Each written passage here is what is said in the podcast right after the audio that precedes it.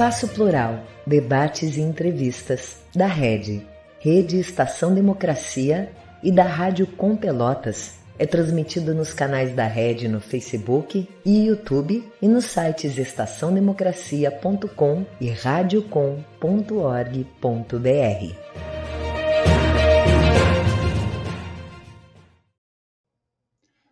Muito boa tarde.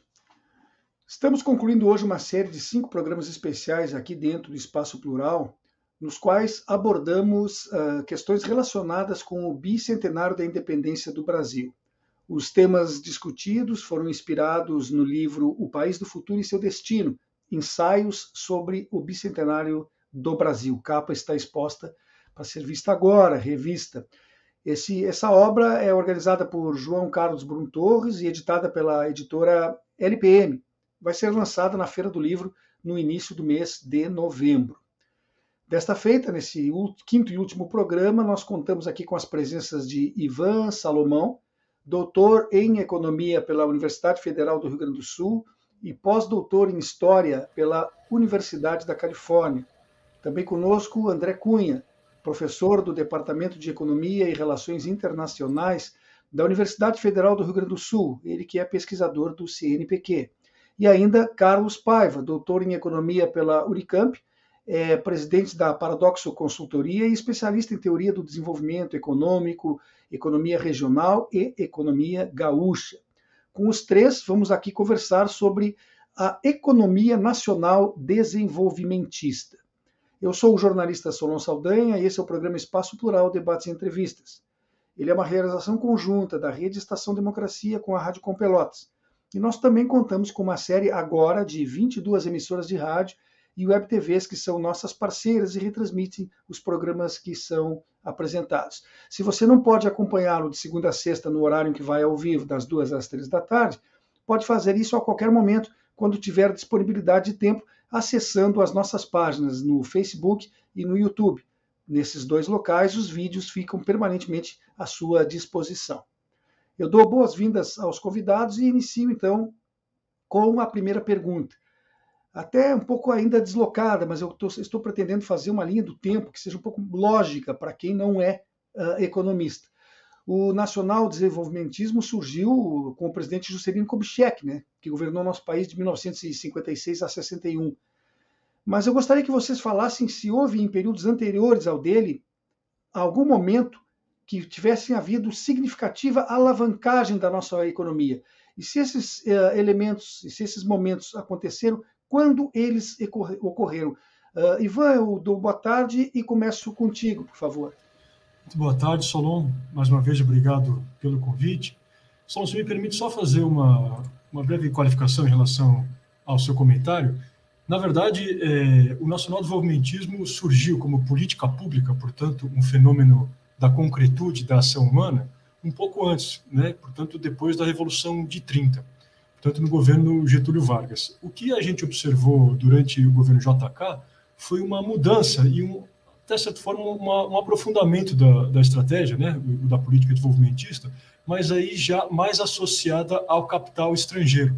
Então, uma estratégia foi conhecida como o desenvolvimentismo associado, né? portanto, associado ao capital internacional. Então, se eu pudesse responder a sua pergunta de forma direta, é, a gente poderia dizer com alguma é, tranquilidade, algum consenso entre os autores, que o desenvolvimentismo foi uma política que surgiu, de fato, nos anos 30 do século XX, mas cujas origens remontam ao final do século XIX, como a pesquisa do professor Pedro Fonseca, nosso é, mestre na Universidade Federal do Rio Grande do Sul, já vem desenvolvendo há algum tempo. E o que, que aconteceu em 30 para ser caracterizada essa mudança de modelo? A gente sabe que até então a economia brasileira tinha o seu centro dinâmico eh, fora do território nacional. Portanto, o que eh, gerava o crescimento econômico no país e de alguma maneira também se transbordava para outros setores da economia interna era a exportação de bens primários, sobretudo o café produzido eh, em São Paulo, no sul de Minas e no sul do Rio de Janeiro. De 30 em diante, houve a confluência, ou se observou a confluência de uma série de fatores que permitiram que aquele grupo que ascendeu ao poder depois da Revolução de 30 mudasse o modelo, ainda que de forma paulatina, é verdade, mas mudasse o modelo e passasse a internalizar o centro dinâmico da nossa economia. Portanto, de 30 em diante, o crescimento econômico é, do país passou a repousar sobre as atividades internas. E uma característica que distingue essa nova realidade da anterior é justamente ter o seu crescimento econômico liderado pelo setor industrial o que é uma ideia bastante contraintuitiva, é, só se a gente for é, examinar o Brasil das primeiras três décadas do século XX, em que a agricultura e exportação predominava é, na, enfim, na atividade econômica de forma geral. Então, de 30 em diante, especificamente de 33, para ser mais é, rigoroso, a economia brasileira voltou a crescer e, repito, contraintuitivamente, liderada pelo setor industrial. André, é, contigo, então. É, esse período ao que o Ivan se referia, né, as ideias já vinham lá do final do século anterior e no Brasil, de certa maneira, começaram a ser uh, postas em prática a partir da década de 30. Uh, como é que isso iniciou esse impacto na nossa economia? Porque é bastante diferente sair de um período de extrativismo para um período industrial. Né? Há um salto grande ali é que se. Porque não se falava em desenvolvimento, acho que com o mesmo nível de, de expressão, né? Como é que você vê, eh, como é que você pode explicar para nós esse momento e esse impacto, então, na economia brasileira? Bom, Solon, boa tarde. Mais uma vez agradeço a oportunidade de poder estar com vocês hoje, né, com o Ivan, com o Paiva, né, dois queridos amigos, colegas que eu tenho aí uma grande admiração. Bom, a, a professora Ivan, na sua, na sua resposta, né, como, como uh, historiador econômico de, de grande qualidade, ele já nos deixou o terreno muito bem pavimentado né, para compreender a natureza desse fenômeno, que é uma natureza histórica, em grande medida, né, reflete um, um conjunto de condições, não somente no Brasil, mas na economia internacional, que permitiram, por exemplo, um maior ativismo estatal, e isso vai num crescendo ao longo de um período que nós poderemos localizar historicamente, né, como fenômeno histórico, também o, Ivan apontou muito bem, entre os anos 30 e os anos 80. Né? Poderemos aí caracterizar o desenvolvimentismo no Brasil, em outros países da região, uh, da América Latina em particular, ao longo desse período. Uh, uma característica adicional que eu acho que, que, sempre vale a pena nós percebermos o porquê desse momento, é, é em grande medida, cria-se uma consciência do atraso. Eu acho que esse é um elemento fundamental. Atraso é sempre uma palavra que pode ser objeto de discussão, mas o, o fato é que uh, as elites nacionais elas vão se dando conta que o modelo, a estrutura produtiva e o nosso modelo dependente da exportação de recursos naturais não era o suficiente para colocar o Brasil num patamar é, alinhado ao que se entendia como o mais moderno aí a, e aí o espelho dos Estados Unidos como um desejo, ou mesmo da Europa. Os Estados Unidos naquele momento, nos anos 30, era de fato a única sociedade industrial de massa é a única democracia de massa consolidada no mundo. E a, e a, e a maior economia do mundo, maior dinamismo. Então, a, a, própria ideia da indústria como motor do crescimento era, era muito discutida no caso do Brasil e no mundo de um modo geral. É importante lembrar que antes desse período, é, de alguma de certa forma, né, predominava um pessimismo acerca da, da perspectiva e potencial do desenvolvimento do Brasil, a partir de características culturais e biológicas. O Brasil não tem como se desenvolver porque é um país é, mestiço, é, com uma população indolente, não afeita à modernidade. Então, tem todo um, um, um caldo de ideias que perpassa do positivismo a outras uh, vertentes, que aos poucos vão invertendo essa ideia. Então, eu sou atrasado, mas eu consigo uh, superar essa situação. E como? né, por meio da industrialização. Então, no fundo, mudando a estrutura produtiva. Não é simplesmente uma questão de, de, de embranquecer a população, para pegar uma, uma, expressão que era comum, né, uma ideia que era comum lá no século XIX, parte do começo do século XX, e que, de certa forma, volta no período contemporâneo. Né, nós voltamos para trás no relógio da história. Hoje, a estrutura produtiva brasileira ela é muito mais parecida com pré-30, do que com o período do desenvolvimentismo, e também com reverberações ideológicas e formas de, de ver o mundo é, nesse sentido. Então, a grande transformação passa né, pela, pela consciência do atraso e a ideia da necessidade da industrialização, que vai indo aos trancos e barrancos, né? dos anos 50 em diante, com, com, com maior, é, é, digamos assim, é, consciência no uso de alguns instrumentos, não que antes não houvesse, mas aí esses instrumentos criados no período Vargas, acho que o período Vargas é o grande período transformador das instituições, é o grande período de introdução do novo, né, na, naqueles 15 anos, e que de alguma forma depois há continuidade. Então, esse elemento da continuidade, da ideia do Estado como promotor do desenvolvimento, planejamento consciente, a ideia da indústria como motor de, de um desenvolvimento que vai se dar no âmbito do capitalismo, seguem até meados dos anos 80. Imagino que o pai vai possa falar mais da crise desse modelo, né, que ele é um grande especialista sobre isso. Então, eu diria que esses são os elementos como contribuição inicial para ajudar a nossa reflexão. É, foi um, objetivamente um conjunto de políticas e uma ideologia que predominou no Brasil neste período, com vertentes mas predominou. Ninguém imaginava que o Brasil ia avançar né, nesse quase consenso, digamos assim, por meio da agricultura, por meio da exportação de minérios. Isso era o passado que se queria e que se desejava superar. Carlos, considerando isso que foi posto antes pelo Ivan e agora pelo André, essa mudança de estrutura produtiva não fez também que houvesse uma mudança da, das nossas elites, que, uh, que não, não, não eram os mesmos, pelo menos não eram todos, né? aqueles que detinham os recursos na, produtivos na, na fase de agricultura, digamos assim, e de exportação, para essa elite que começou com a industrialização, principalmente em São Paulo. O que você pode nos dizer sobre isso, Carlos? Querido, veja, é, eu estou de acordo na essência, praticamente assim, 99,9% com o que colocaram o Ivan e o André. Eu só quero fazer um, um introduzir um elementozinho novo, talvez, tá? É, quando o André diz assim, ó, generalizou-se uma consciência do atraso e da necessidade de usar outros padrões né, de, de, de, uso do Estado como mobilizador, e o Ivan corretamente diz isso começa já em 30, é uma generalização. Tá? O projeto da República, na verdade, não é o artigo definido singular há mais de um projeto na República. Né? Tu tens fundamentalmente dois agentes. De um lado, os cafeicultores de São Paulo, que lutam pelo federalismo e para romper com qualquer tipo de. Eh, entrega do excedente do café para construir ferrovia na Paraíba ou de Pelotas a Bagé, ok? Eles querem jogar o dinheiro todo, o excedente, em São Paulo mesmo.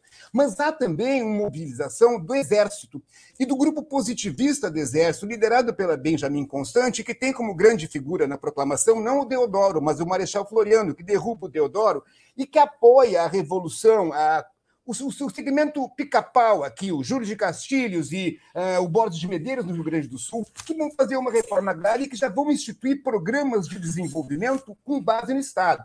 O, o, Getúlio Vargas, quando faz o 30, não é uma, uma um raio numa, num dia de céu claro. Ele, ele, ele é filho do Júlio, ele é filho do Borges, ele aprendeu esse, esse trabalho, e o tenentismo que vinha protestando contra Arthur Bernardes já existia, e as posições positivistas se disseminavam no Exército. Então já existiam dois projetos. Ao mesmo tempo, em São Paulo, o café vai resistir à Revolução de 30, mas tu, emerge uma nova elite que não é necessariamente cafeira. Tá? Como o Warren Dean explica muito bem na industrialização de São Paulo, e o, e o Florestan trabalha muito bem também na Revolução Burguesa no Brasil, tu tem um conjunto de imigrantes italianos que abre o espaço para a indústria, e que, na verdade, eles são importadores e industriais. Eles vão trabalhando na perspectiva de qual é que é o momento mais adequado, importar ou produzir internamente. Eles fazem as duas coisas e vão criando uma indústria que dá base para o Partido Democrata que vai apoiar o Getúlio em 1930. Então vai se criando uma situação. Além disso, uh, Solon, existe uma situação, uma questão muito peculiar que é da equação internacional. O Brasil entra na, equação capitalista quando uh, os Estados Unidos começam a disputar a hegemonia mundial. E os Estados Unidos é um grande exportador de commodities agrícolas. Ele não é um comprador como a Inglaterra era. Então ele consegue comprar aquilo que é produto tropical, café. Quando ele entra em crise em 29, nem o café ele está comprando. Então, ou tu tens um outro motor na economia, ou seja, o Estado gastando, criando déficit, estimulando uma industrialização, a economia toda vai só sobrar. E não se trata apenas de, uh, uh, da indústria, trata-se uh, do, do, produtor de tecido, trata-se do produtor de macarrão, trata-se do produtor de charques, trata-se do, do, produtor de todas as regiões periféricas. Então, o que emerge em 30, ele tem determinações internas e determinações internacionais. E o que acaba falhando no anos 80, que o, que o André pega muito bem, o período áureo é assim 30 a 80. Ou seja, não é meramente ideológico. A ditadura está lá desde uh, 1974 e preserva a política nacional desenvolvimentista. O que, que acontece em 1980? É uma outra quebra, uma quebra, inclusive, também de paradigma internacional. É a emergência da China, que é um grande importador de commodities. Isso implica em mudanças também internamente. E outros fatores que eu falo um pouquinho mais adiante. Mas o André tem razão, eu, eu queria focar um pouco nessa coisa. Como é que é a nossa crise do nacional desenvolvimentismo? Como é que ela só sobra ao final da ditadura? Depois a gente, eu volto a isso, para que a gente tenha todos aí o nosso tempo equânime né, de das ideias. É, esse período da ditadura militar nós vamos abordar daqui a pouco com várias questões aqui, que acho que a curiosidade do nosso público é bastante grande. Mas o Ivan, com seu conhecimento todo histórico, podia dar ainda uma pincelada para a gente e explicar isso que o Carlos acabou de colocar, da, de que não era só uma decisão interna, e sim pressões internacionais, mudanças do, do mercado consumidor, que fizeram com que o Brasil tivesse que sair da questão só de exportação agrícola, né? E se, se embrenhasse na questão industrial também, se preocupasse com isso. Pode dar umas últimas pinceladas do ponto de vista histórico dessa estratégia que talvez não tenha sido planejada, mas circunstancialmente adotada, Ivan? Claro, claro, Solon. Na verdade, eu concordo com o que o professor Carlos colocou, que se tratava, em primeiro lugar, de uma estratégia, portanto, uma situação eh, deliberada com dolo, vamos dizer assim. Portanto, havia eh, pessoas pensando aquele novo modelo que foi eh, gerado em 30, ou que foi levado a, a, cabo de 30 em diante, e havia, naturalmente, uma série de circunstâncias eh, externas, internacionais, a mesmo internas, né, questões políticas, como o Carlos colocou, questões sociais, ideológicas, materiais, eh, enfim, políticas de forma geral, que permitiram que, a partir daquele momento, surgisse uma nova possibilidade de se colocar em prática um, um modelo diferente. O que é importante também a gente eh, ter em mente, Solon, é que a possibilidade de se manter a economia brasileira como uma, um ofertante importante de determinados setores primários, ela não era exatamente excluída naquele momento. Portanto, se eu pudesse fazer um, um exercício bastante ousado e perigoso de, do futuro do pretérito, né, e se a Revolução tivesse naufragado, por exemplo, de 30 em diante, é bastante possível que essas oligarquias eh, às quais o Carlos se referiu, eh, do Sudeste, sobretudo de São Paulo, procurassem manter um modelo que, é verdade, enfrentaria algum tipo de, de dificuldade, mas era uma opção colocada à mesa naquele momento. O André pode nos é, comentar mais adiante, com muito mais conhecimento do que eu, é a situação que foi é, levada a cabo pelos políticos argentinos da crise de 30 em diante.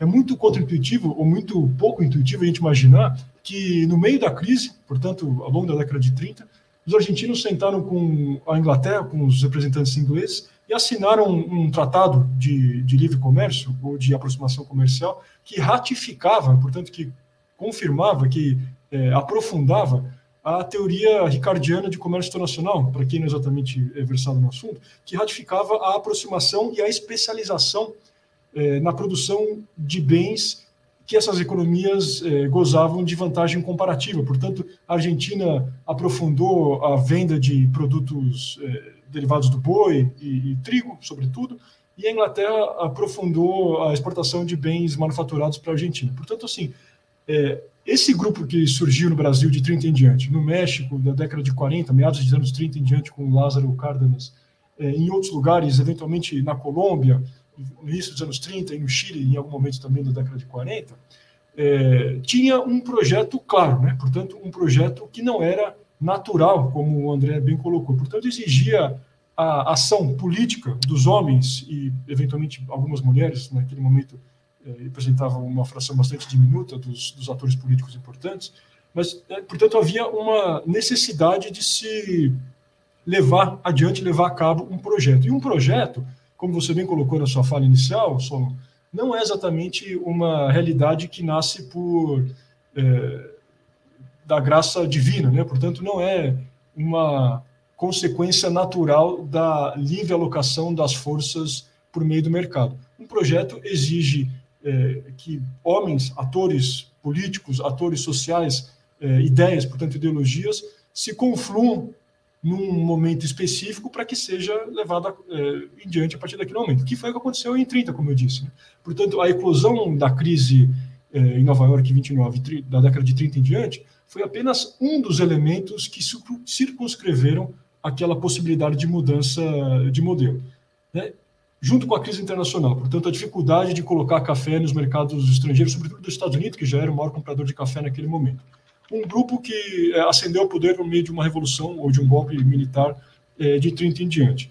E a possibilidade material, e eu diria até que ideológica, de se levar adiante uma nova realidade, e aí aquela última parte da minha primeira fala também é bastante importante, o desenvolvimentismo se caracteriza, é, sim ou sim, por um modelo liderado pela indústria, pelo setor industrial. Portanto, é, o desenvolvimentismo, além da sua faceta nacionalista, da sua faceta intervencionista, como o André bem colocou, tinha na indústria um fator preponderante. Portanto, para fechar aqui a minha fala, é, o que eu argumento, inclusive, na minha tese de doutorado, é um pouco isso, né? tentar retroagir essas ideias que vieram a forjar o desenvolvimentismo de 30 em diante para o final daquele período é, do século XIX, em que uma série de outras é, realidades surgiam, e eu posso depois é, me aprofundar nisso se for o caso, que permitiram que o grupo que subiu em 30 em diante, repito, ao poder, é, mudasse o modelo com êxito, né? Portanto, como o André bem colocou, se tratou de uma política econômica, e não só de uma ideologia, mas também de uma política econômica que, que a gente vivenciou e que dominou a pauta econômica no Brasil até pelo menos os anos 80, como o Carlos vai comentar mais adiante também. É, eu, no, no início da nossa conversa de hoje, pelo, pelo meu pouco conhecimento especializado no tema, até coloquei, eu acreditava que o termo desenvolvimentismo teria surgido com eh, JK, apesar de que as ideias fossem anteriores. Eu achei que o termo tinha, tinha sido cunhado bem mais recentemente. Agora, até para que a gente vá aproximando do, do, do, período militar e do presente, que a gente quer fazer isso até o final do programa, eu gostaria que vocês nos colocassem um pouco sobre esse período do JK, dando um pequeno pulo aí no tempo e chegando ao final dos anos 50, início dos anos 60, né? Uh, André, o, o que, que, circunstâncias contribuíram, que fatores contribuíram para que tivesse aquele projeto de aceleração da industrialização brasileira, a famosa ideia de 50 anos em 5? Pode falar um pouco para a gente sobre isso, André? Posso sim, Solon. Acho que, bom, de novo, facilita muito com, a, com as contribuições anteriores. Evidentemente, Aí nós já estamos nos anos 50, segunda metade dos anos 50. É, aquilo que o, que o Paiva colocou, né, que é o período que antecede a possibilidade de projetos alternativos, é, de certa forma ainda existia, ainda havia um debate se a vocação do Brasil lá nos, nos, anos 40, 50, deveria ser industrial, deveria ser agrícola, mas aos poucos as transformações da sociedade vão no sentido do mundo urbano industrial. Então, nós estamos já enxergando um país que está, a população está crescendo bastante, um país que está cada vez mais urbano, e é um país que já havia dado saltos no sentido uh, da industrialização. Né? Aquela crise do modelo liberal exportador, né?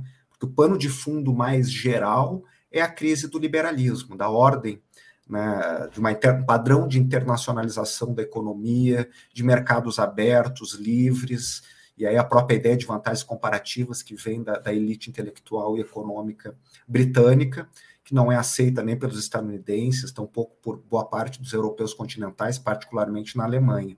Então isso entra em crise, e, e além dessa crise, essa crise acontece com uma transição de hegemonias, como como o Paiva colocou muito bem, em que os Estados Unidos estão surgindo como grande força no mundo, isso vai ficando claro depois da vitória em duas grandes guerras mundiais. Então, o ambiente na qual o, o, o Juscelino vai se eleger e vai governar já é um ambiente de um Brasil que a indústria vinha liderando o processo de crescimento, um país mais urbano, mas essa indústria tinha obstáculos, né? aquilo que a literatura vai chamar né, das contradições inerentes ao processo de substituição de importações. Uma coisa é eu ter uma certa indústria incipiente nos anos 30, e que, como é mais difícil importar porque os mercados internacionais estão fechados, porque nós não temos receitas né, de, de, exportação suficientes, nós somos obrigados né, a, a, produzir internamente. Lembrando que nós importávamos, inclusive, alimentos, né? não é somente a importação de, de, de bens industriais. Então, na medida que o Brasil foi avançando, o próprio avanço industrial vai se tornando mais difícil. Eu tenho que produzir aço, eu tenho que produzir energia, eu tenho que ter uma outra infraestrutura que não é a infraestrutura do mundo primário exportador, que era a estrada de ferro que ligava a produção do interior de São Paulo para o porto para vender o café lá fora, para pegar um exemplo. Né? Eu tenho que produzir energia elétrica para viabilizar a industrialização.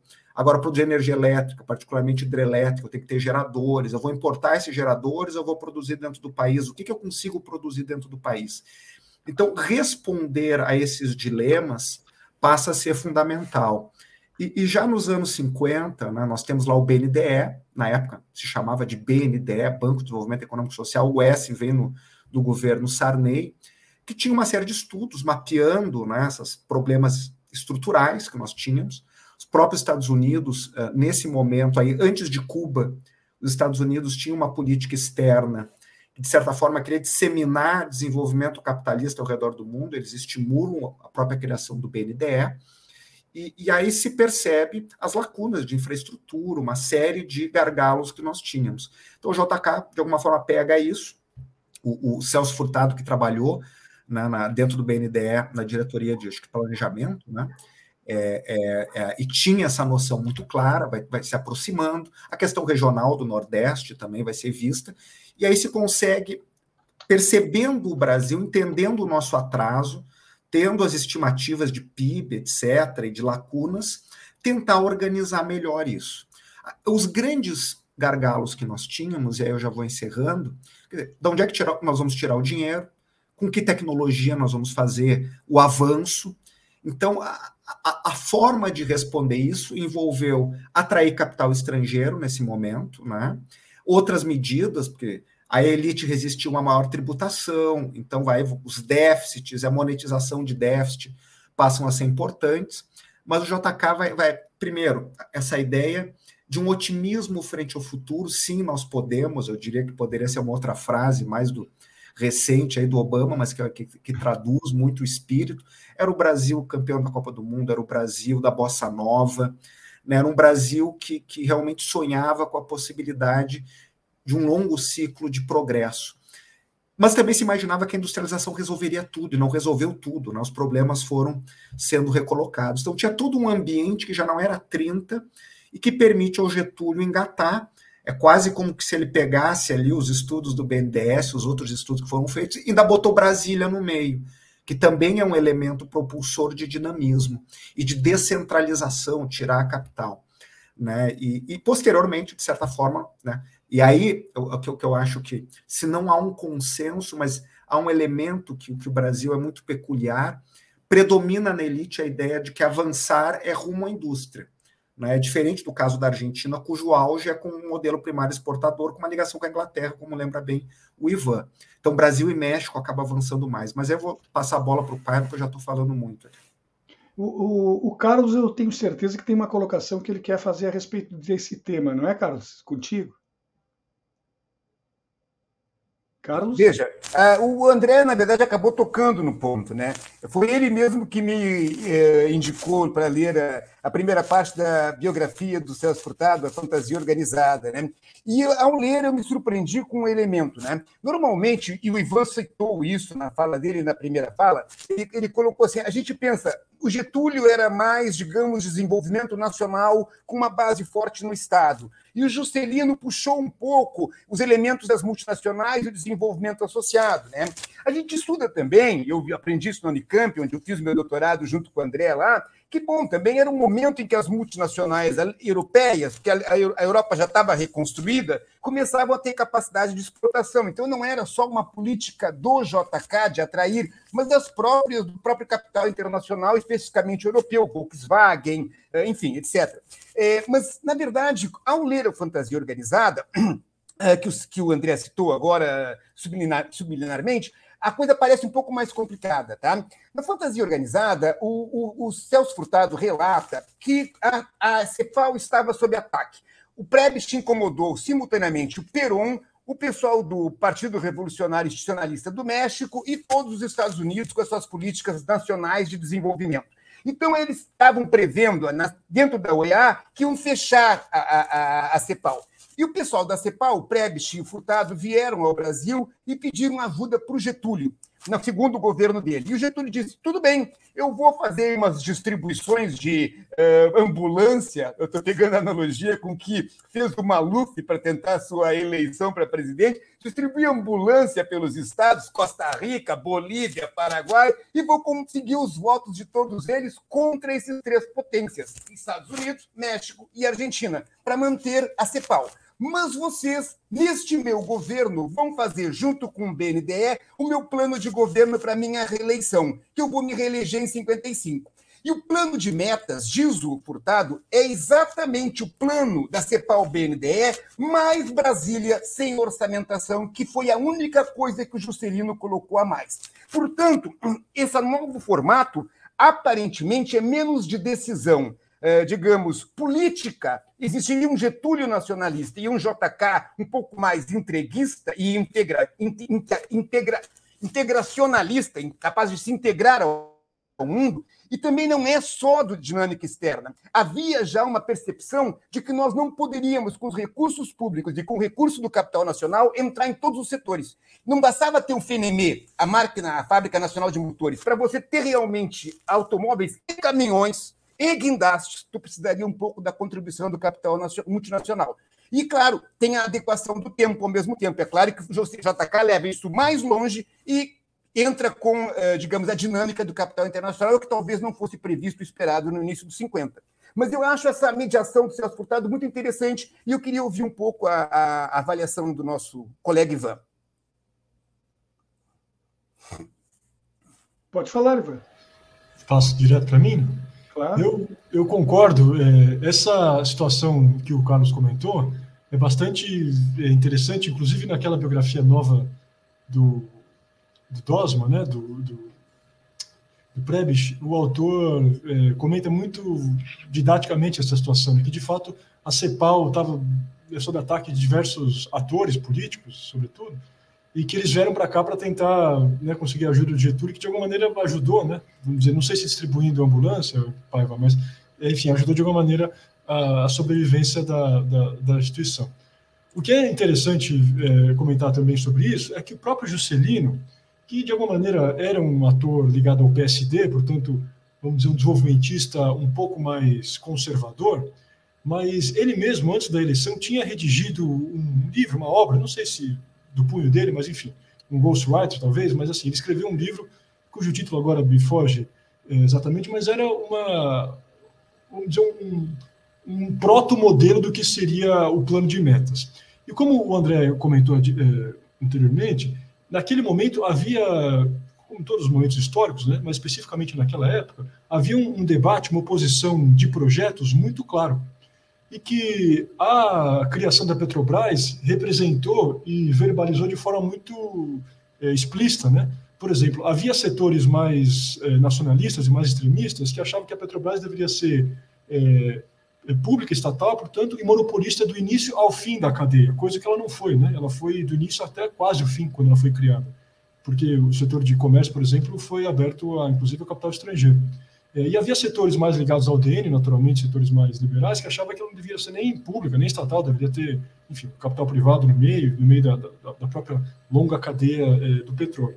Então havia um debate bastante acirrado, e o Celino, de alguma maneira, é um sujeito bastante pragmático, um político bastante para lá de, de, é, de agregador, né?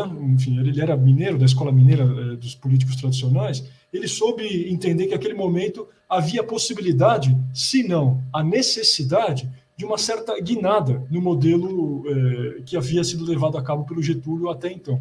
E aí, Solon, acabe também um comentário, porque essa suposta inauguração desse modelo associado ao capital estrangeiro, portanto, eh, o chamado desenvolvimentismo associado, e de fato, a gente poderia fazer aqui com alguma licenciosidade, é, uma colocação no sentido de que o desenvolvimentismo do Getúlio foi, pelo menos até a página 7, é, a reprodução de que muitos dos autores liberais ligados ao DN achavam que era o modelo mais adequado.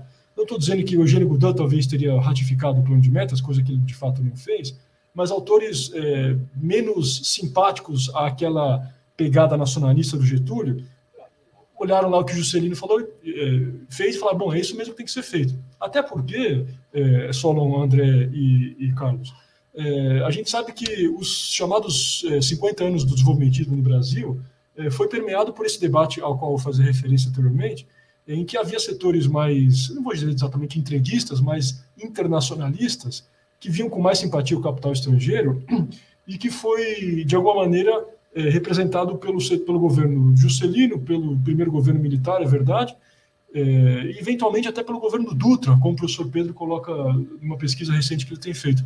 O governo Dutra, que é conhecido como um governo mais alinhado aos interesses diplomáticos dos Estados Unidos, um governo mais entreguista, mais liberal, etc, etc.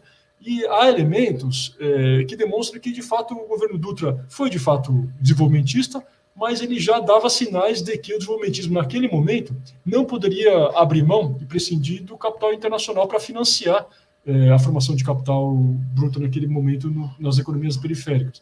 Porque se a gente, de fato, passava por um processo acelerado de industrialização, também é igualmente verdade que havia insuficiência de poupança para financiar esse projeto, que foi um dos motivos, é, um dos vários motivos que inclusive a Tavares coloca no livro clássico dela, que levaram à crise lá dos, anos, do início dos anos 60. Então, como o professor Antônio Barros de Castro coloca, havia de fato uma, uma certa convenção do desenvolvimento, portanto, o desenvolvimento era o fim último é, ao qual os políticos e os economistas deveriam se ligar, mas, por outro lado, não havia um certo um, um consenso, ou não havia, menos ainda, unanimidade, se de fato esse desenvolvimentismo deveria ser nacionalista, que foi a vertente do Getúlio, a vertente do eh, João Goulart e, eventualmente, a vertente eh, do governo Geisel, né, ainda que não tenha tido um economista nacionalista à frente da, da pasta econômica, mas, enfim, foi um, um momento de guinada da diplomacia eh, brasileira naquele momento.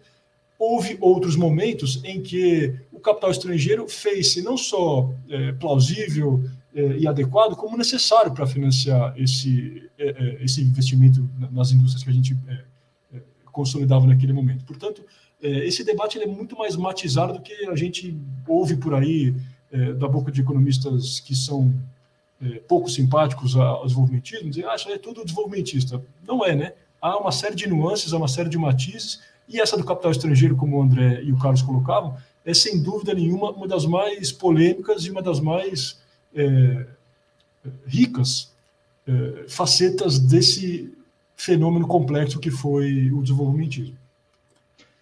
Nós extrapolamos um pouquinho nosso tempo, mas vamos ter que fazer o um intervalo agora, 40 segundos, e estaremos de volta.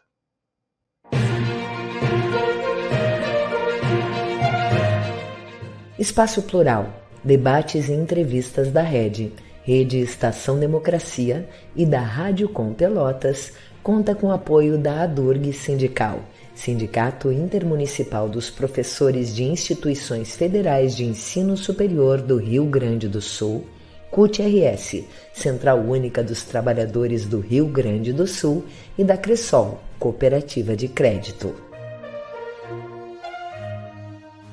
A Rede Estação Democracia é a voz do Comitê em Defesa da Democracia e do Estado Democrático de Direito. Voltamos com o programa Espaço Plural Debates e Entrevistas. Ele é uma realização conjunta da Rede Estação Democracia com a Rádio Com Pelotas. E nós contamos, neste momento, com 22 emissoras de rádio e web TVs que são nossas parceiras e retransmitem a programação.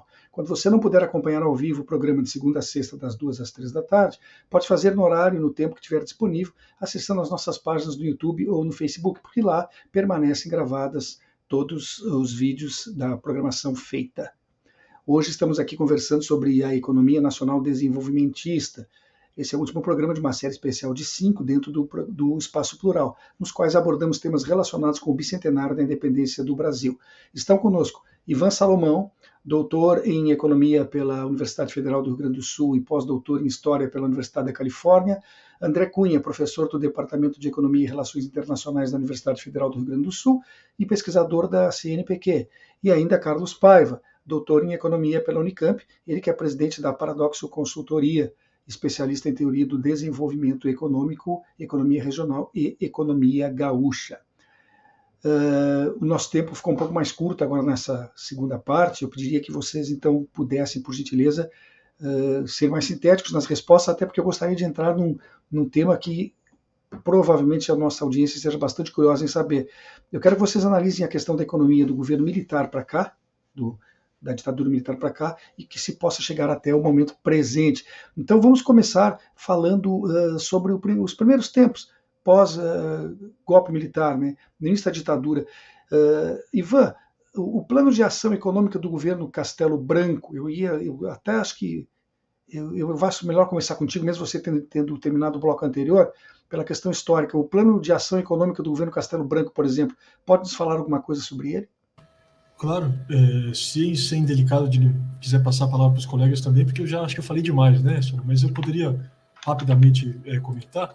De fato, o PAEG foi um, um, programa de ajuste levado a cabo é, pelo governo militar logo depois do golpe, que, apesar das medidas bastante ortodoxas e claramente ortodoxas, sobretudo no que referia à questão da inflação, não dá para se dizer que era um plano essencialmente ortodoxo, porque dentre as várias eh, questões colocadas pelo plano, havia o objetivo de fazer a economia brasileira voltar a crescer de 65 em diante a taxa de 6 ou 7% ao ano. Ou seja, eh, que saudade desses ortodoxos, né, que propõem um plano que te, né, tem um objetivo de crescer a 6, 7% ao ano. De toda maneira, eh, foi um plano que fez um ajuste é, mais monetário do que exatamente fiscal, e que teve na, no achatamento de salário real dos trabalhadores a sua principal faceta. Portanto, era uma forma de se tentar controlar a inflação para é, incentivar, enfim, a formação de capital, portanto, o investimento dos, dos, dos, empresários e o próprio consumo dos trabalhadores. E isso fez com que, é, alinhado a um setor externo amigável, simpático, e uma certa liquidez em abundância, dado os vários déficits em transação corrente em que incorria a economia dos Estados Unidos, portanto, em português, claro, significa os Estados Unidos incorria em déficit externo, portanto, isso inundava o mundo de dinheiro, portanto, rebaixava a taxa de juros, e a gente aproveitou muito dessa situação, fez com que houvesse uma elevação da taxa de investimento, uma elevação da taxa de consumo, e a economia brasileira voltou a crescer pouco tempo depois a taxas altas, e veio a desaguar no milagre econômico que o André e o, Carlos podem comentar com mais propriedade do que eu. André, a questão do segundo Plano Nacional de Desenvolvimento, na época do Geisel e do Golbery, que abordagem ele dava e que medidas foram adotadas? Qual era o projeto e o objetivo deles?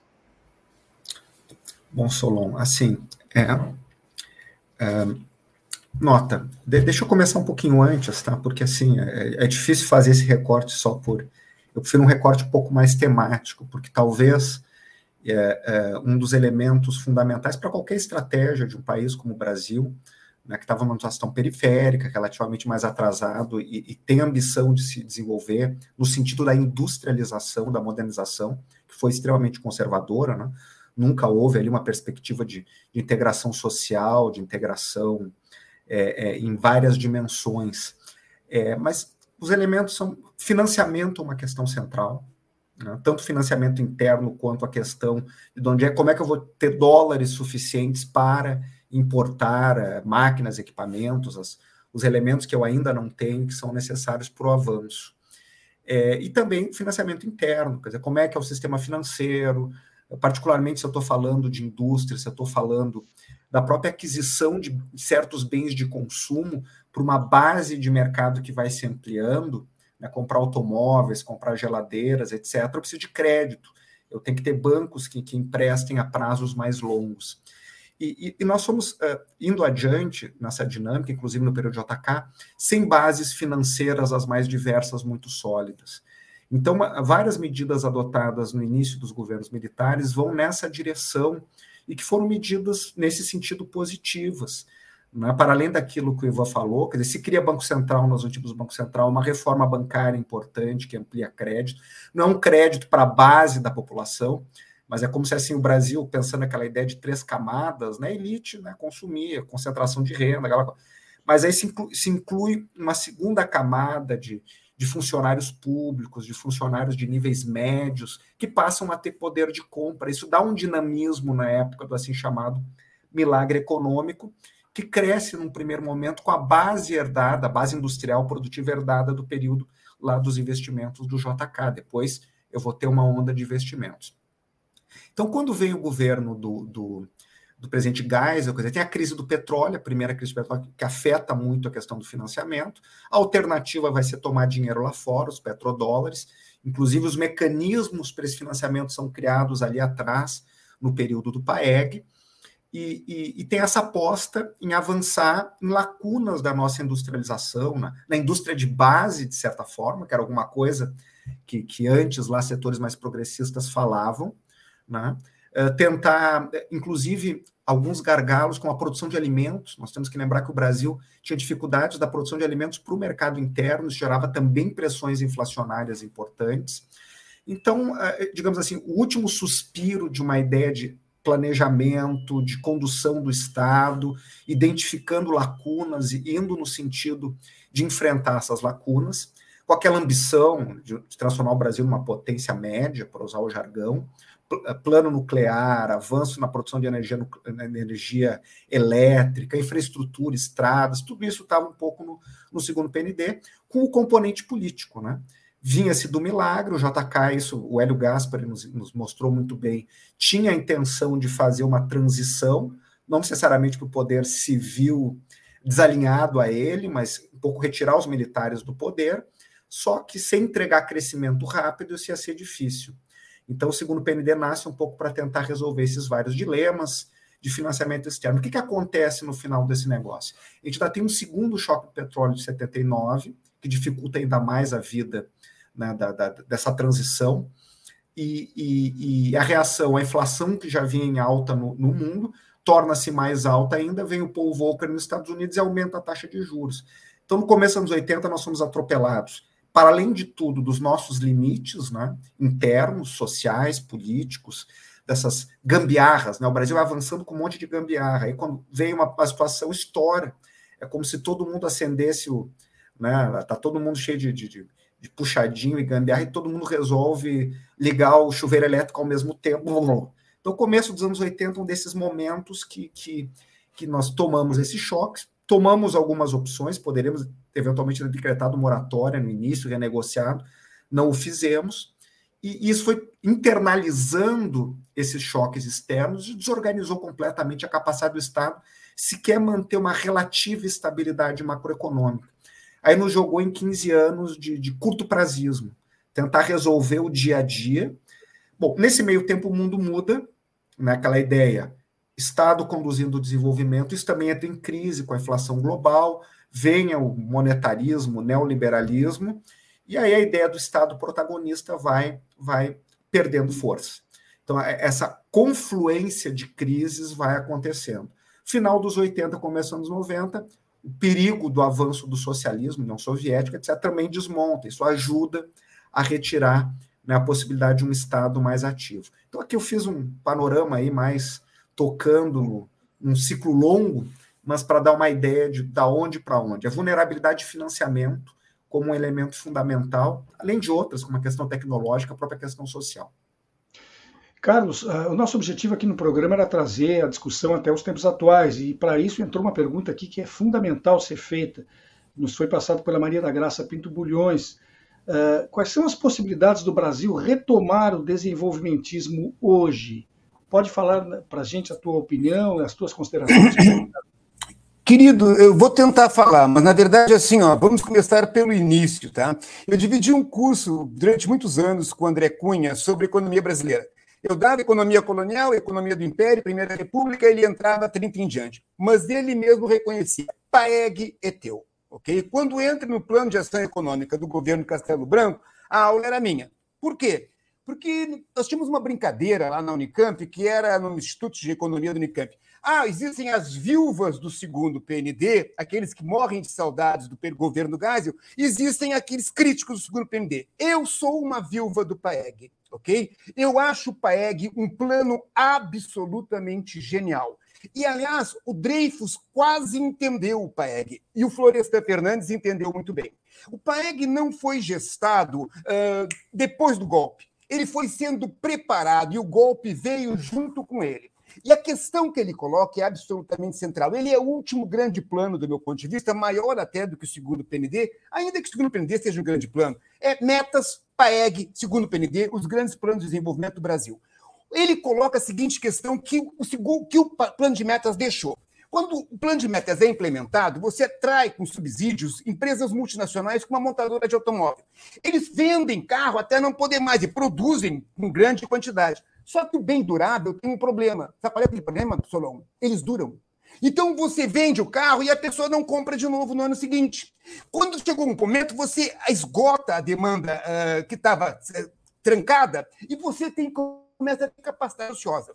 Essas empresas têm duas possibilidades. Ou elas mandam lucro para fora, ou elas começam a trabalhar com a produção dos insumos. O amortecedorzinho da COFAP, o cachorrinho COFAP. Eles mesmos, a Volkswagen, passaria a produzir as molas Sweden da vida. Então, o segundo PND, o, desculpe, o PAEG, vai tratar disso. O golpe é dado para isso, de certa maneira, para administrar um conflito. Como diz o Florestan Fernandes, chamaram o inimigo para dentro de casa e não sabiam mais o que fazer. Dona Flor trouxe o seu segundo marido dentro de casa e o marido viu que ele estava vivo, não era morto coisa nenhuma. Então tinha alguma coisa que ser feita. O Estado é a dona Flor administrando a relação entre os dois maridos. E eles fizeram maravilhosamente bem. O PAEG é, para mim, nacionalista. O que, eu quero dizer com isso? Eles identificaram os três setores onde a burguesia nacional tinha alta competitividade: construção civil, primeiro lugar. E deram desde o sistema BNH até as, as grandes concessões do Estado para fazer aquilo que viria a ser Itaipu, Transamazônica e coisa e tal. E aí, a licitação exigia que o capital tinha que ser nacional. Sistema financeiro. Como dizia Conceição Tavares, por trás da, do, do, terno do Delfim, ele abre assim, que nem o super-homem, está escrito uh, Real Unibanco Itaú Nacional, ok? Rubim, tá? ele trabalha para os bancos. Terceiro lugar, o agronegócio. Eles criaram o agronegócio, criaram um sistema que começa a ser votado em abril de 64, com o golpe de março. Em abril de 64, eles estavam colocando o Estatuto da Terra para votação. Onde foi produzido? Em 10 dias? Não. E eles diferenciam claramente. Uma coisa é latifúndio, outra coisa é, é agronegócio e empresa rural. Eles estão apostando no agronegócio. Esta aposta tem uma, questão, uma perspectiva de longo prazo. E o PAEG é claro a burguesia nacional tem problemas de competição com a burguesia internacional. E nós vamos tentar defendê-la de alguma maneira, inclusive dando acesso, e a Conceição Tavares, no Grande Salto para o Caos, diz claro, quando deram acesso a, a, a empréstimos internacionais, não foi para financiarizar. A financiarização foi uma consequência secundária. Era para que a burguesia nacional pudesse concorrer com a burguesia multinacional. Então, eu não concordo que ele seja uma leitura, um, um plano ortodoxo e um plano, digamos, não nacionalista. Eu acho que essa é uma leitura tradicional do PAEG. Na verdade, tu tem dois momentos da ditadura, dois grupos da ditadura. A Sorbonne, do Golbery e dos Geisel, e a turma linha dura, do Costa Silva e do Médici. Quando eles montam o plano do PAEG, ele não dá certo imediatamente. É uma coisa genial. Fundo de garantia por tempo de serviço, é, é o RTN, financiamento do Estado, obras públicas. Aquilo dá o início, mas não funciona imediatamente. Quando começa a funcionar, entra o Costa. E eles juram que o Médici foi o pai do milagre. O pai do milagre foi o Paeg. Quando ele começa a fazer água, é que vem o segundo PND. Okay? E o segundo PND é de novo a turma da Sorbonne fazendo. Quando acaba o segundo PND, que na verdade tem problemas pela crise internacional, entra de novo o sem vergonhas da turma mais. Uh, como é que eu vou chamar aqueles macacos? Sei lá como é que a gente chama a turma da, da, violência, que faz o Rio Centro, que é o Figueiredo. E aí, meu querido, aí sim, tu tens o fim do nacional desenvolvimentismo. E tem um elemento, para mim, Solon, que é central. Eles estão vendo, como diz o Florestan Fernandes, tu não pode desenvolver um país, industrializar um país, criar um proletariado e, e, e minar os sindicatos e, ao mesmo tempo, impedir a distribuição de renda. Tu acaba criando sindicatos combativos e vai criar um PT. Isso dizia o Florestan Fernandes em 74 da Revolução Burguesa. Vai se criar um partido operário. Eles estavam vendo isso. Então, quando está se vendo que o PT vai ter alguma expressão, eles começam a vender o Estado. Vender o Estado. Uma coisa que o pessoal não entende. Ah, o nacional desenvolvimentismo entrou em falência ideológica. Não, entrou em falência política. Porque o PT vai ganhar o poder, então tu tem que vender tudo. Foi o que a FHC fez. Começou, começou com o Figueiredo, passou por Sarney e o FHC terminou a, a lambança. E agora o Bozo faz a outra parte. Desculpe, eu sou não, apaixonado pelo país. Eu sou obrigado a te interromper por causa do tempo que Não, não, vai. tá, tá tudo E certo, tá tudo certo. Mas é que, na verdade, assim, falou mal do Paeg, eu fico nervoso, tá certo? O, o- o André Cunha sabe disso. Desculpa aqui. Mas Tá é, é, eu, eu não quero concluir sem, sem passar a mesma pergunta para o Ivan, essa Sim. pergunta da, da, da Graça, que é muito fundamental, muito importante. Quais são as possibilidades, Ivan, tu que tem uma visão histórica muito clara, do Brasil retomar o desenvolvimentismo hoje, ou pelo menos a partir de 1 de janeiro do ano que vem? É, essa é uma pergunta que vale alguns milhões, né? Só para deixar claro, né, Carlos, que eu não falei mal do PAEG, pelo contrário. Eu só classifiquei como um plano ortodoxo e com uma faceta claramente ortodoxa que de fato ele tem. Em relação ao desenvolvimentismo, é, eu já escrevi inclusive um artigo com meu orientador, o professor Pedro, sobre isso, e há um debate muito, o professor André já escreveu sobre isso também, sabe muito melhor do que eu, um debate muito extenso na literatura se de fato esses governos progressistas dos anos 2000 até 2016 eh, tentaram resgatar uma política desenvolvimentista. E me parece, com leitura desses autores, inclusive o texto do professor André, que não é o caso de classificá-los como governo desenvolvimentistas. Eh, nem o governo Lula e nem o governo Dilma. Portanto, eh, me parece que o conflito de classes e a hegemonia de determinadas frações da burguesia nacional colocam um impedimento bastante claro e absoluto de se tentar resgatar uma política, pelo menos no curto prazo, eh, em que setores progressistas são eh, abarcados de fato e de direito, porque assim, o que a gente viu durante o governo Lula foi uma migalha que foi dado a, a esses setores, eh, e que a gente, né, como nunca nada foi feito ao longo dos nossos 500 e tantos anos de história, quando se dá uma migalha, a gente atiça determinados, eh, enfim, determinadas sentimentalismo dessas, dessas frações de classe. Mas, de toda maneira, me parece que no curto prazo eh, vai ter que se enxugar muito gelo, eh, compor com determinados setores um pouco menos retrógrados da, né, de frações da burguesia nacional que aceitariam a inclusão, ainda que milimétrica, de setores historicamente subalternizados e até subhumanizados da população brasileira, e, portanto, uma política desenvolvimentista, leia-se, que tenha a indústria encabeçando o desenvolvimento nacional, é uma política de intervenção com esse fim, e que tenha nos elementos nacionais e nacionalistas a sua faceta mais clara, isso vai ficar para uma próxima geração que a gente não vai assistir em vida, pelo menos na minha leitura de curto prazo. O nosso tempo se foi, eu até peço desculpas. Gostaria tanto de ouvir mais os nossos convidados sobre questões relacionadas ao governo do Bolsonaro, ao trabalho do Guedes e as perspectivas que os resultados eleitorais podem, trazer pra, podem vir a trazer para a nossa economia no próximo ano, só que isso vai ter que ser feito num próximo encontro. O convite certamente vai ser repetido para os participantes para que venham aqui que se, eh, conosco discutir esses outros temas. Mas por hoje não dá mais. Estivemos aqui conversando sobre economia nacional desenvolvimentista. Para tanto, contamos uh, com as presenças de Ivan Salomão, doutor em economia pela Universidade Federal do Rio Grande do Sul e pós-doutor em, história pela Universidade da Califórnia. Conosco também André Cunha, professor do Departamento de Economia e Relações Internacionais da Universidade Federal do Rio Grande do Sul e pesquisador do CNPq, e ainda Carlos Paiva, doutor em Economia pela Unicamp e ele é que é presidente da Paradoxo Consultoria, especialista em teoria do desenvolvimento econômico, economia regional e economia gaúcha. Repito, muito obrigado a vocês três, e já teve ali o pedido também, outra vez da Graça, ó, reivindicando um outro programa para discutir a possibilidade do desenvolvimentismo hoje, já que a questão ficou muito para o final e não, que com certeza não daria tempo de ser esgotada. Eu agradeço, de repito, a participação de todos vocês e deixo também aqui o convite para que a nossa audiência acompanhe todas as manhãs, de segunda a sexta-feira, das 8 às 9 horas, o programa Bom Dia Democracia, com o Paulo Tim e convidados. E antes de encerrarmos ainda, quero apresentar a vocês mais um dos tantos vídeos que a Rede Estação Democracia está vinculando numa campanha pelo voto democrático. O objetivo é a eleição de representantes no Executivo e no Legislativo que sejam homens e mulheres que defendam de fato a Constituição, os direitos dos trabalhadores e o sistema eleitoral. Vejamos agora um desses vídeos, o que foi gravado pelo advogado e escritor José Orlando Schaeffer.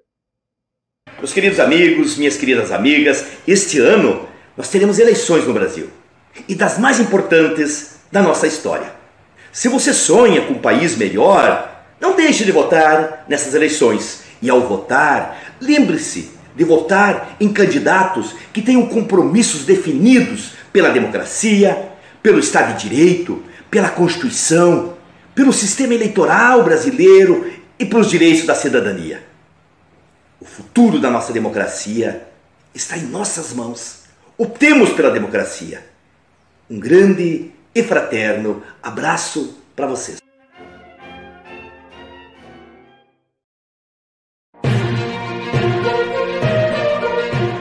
Espaço Plural é exibido pelas redes sociais dos seguintes parceiros: Rede Soberania, Jornal Brasil de Fato RS, Coletivo, Vale do Mampituba, Rádio Ferrabras FM de Sapiranga, Coalizão do Movimento contra a Discriminação Social, Coletivo Pão com Ovo, Jornal Brasil Popular e TV Caxias em sua página no Facebook e pelo canal 14 da NET Claro.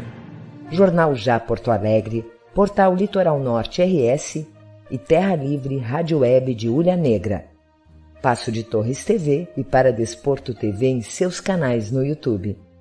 Espaço Plural pode ser acompanhado também nas páginas da CUT-RS e do Sindicato dos Jornalistas Profissionais do Rio Grande do Sul.